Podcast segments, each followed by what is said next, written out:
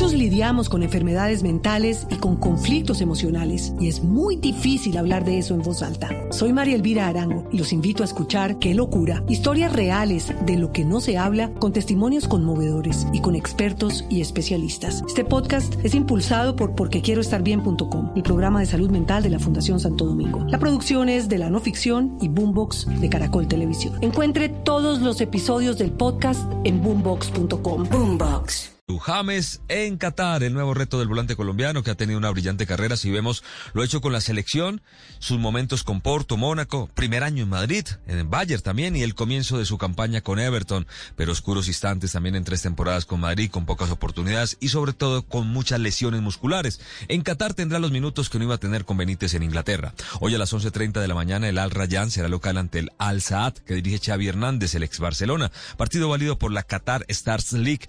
Van dos partidos de liga, Al Rayyan ha empatado los dos juegos y ocupa el octavo lugar. Son 12 clubes que participan en esta liga. La otra historia tiene que ver con Falcao García, un inicio soñado con el Rayo Vallecano, marcó el gol del triunfo ante el Athletic Club de Bilbao en el nuevo San Mamés y venía de anotar el tercero en la pasada victoria ante el Getafe. Los ecos del zarpazo del Tigre con Sebastián Vargas. Hola Tito Oyentes, feliz mañana para todos. Se confirma que la presa preferida del Tigre Radamel Falcao García en la Liga Española es el Athletic Club de Bilbao. Lleva ocho goles en cinco partidos ante el conjunto vasco. Además, con el gol de ayer, lleva dos en la temporada 2021-2022 y llegó a 54 anotaciones en 70 partidos en la Liga Ibérica. Vamos a oír al Tigre después de marcar su gol en San Mamés.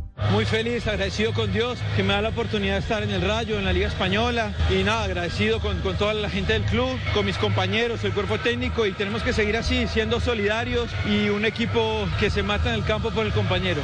Uno de los más contentos con el nivel del Tigre Falcao García, a pesar de los pocos entrenamientos, es su actual entrenador, Andoni Raola. Ha venido, lleva entrenando con nosotros, no llegará ni a una semana, y sobre todo, sobre todo que ha venido con una actitud de, de querer integrarse rápido, de querer aprender las cosas rápido, de, de ayudar en, en, lo que sea, ya sea en la presión, en, en lo que nos le toque hacer ese, en ese momento al, al, delantero. El próximo duelo, Tito y Oyentes del Rayo Vallecano, será como local el domingo a partir de las 11 y 30 de la mañana ante el Cádiz. Gracias, Sebastián. En España otra historia se mantiene como tendencia. El Barcelona y Kuman, que parece que quema sus últimos cartuchos. Se presentó en rueda de prensa, no permitió preguntas y leyó un comunicado que pide paciencia, pero en el... Muchos lidiamos con enfermedades mentales y con conflictos emocionales, y es muy difícil hablar de eso en voz alta. Soy María Elvira Arango y los invito a escuchar Qué locura, historias reales de lo que no se habla con testimonios conmovedores y con expertos y especialistas. Este podcast es impulsado por porquequieroestarbien.com, el programa de salud mental de la Fundación Santo Domingo. La producción es de la no ficción y Boombox de Caracol Televisión. Encuentre todos los episodios del podcast en boombox.com. Boombox. Que también dice esto. Que nosotros como plantilla tenemos que reconstruir el equipo de fútbol sin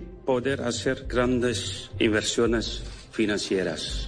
Eso necesita tiempo. Los talentos jóvenes de hoy pueden llegar a ser las nuevas estrella, estrellas mundiales en un par de años. Los jugadores jóvenes tendrán oportunidades como en sus días las tuvieron Xavi y Iniesta. Pasamos al fútbol colombiano. Junior de Barranquilla se pone al día con el Atlético Huila. El tiburón necesita ganar. Por ahora está fuera de los ocho en la liga. Y en Barranquilla habrá el 75% del aforo con el público en el partido ante Brasil y Ecuador de nuestra selección por eliminatorias. El alcalde Jaime Pumarejo. Los próximos partidos de la selección Colombia serán con 75% de aforo en el Estadio Metropolitano. Son más de 30 mil hinchas. Pero cada uno de esos hinchas que entre y sea mayor de 18 años deberá tener al menos una vacuna de su esquema de vacunación. Al mismo tiempo tendremos puntos de vacunación afuera del estadio para que se la puedan aplicar y no dejen de entrar.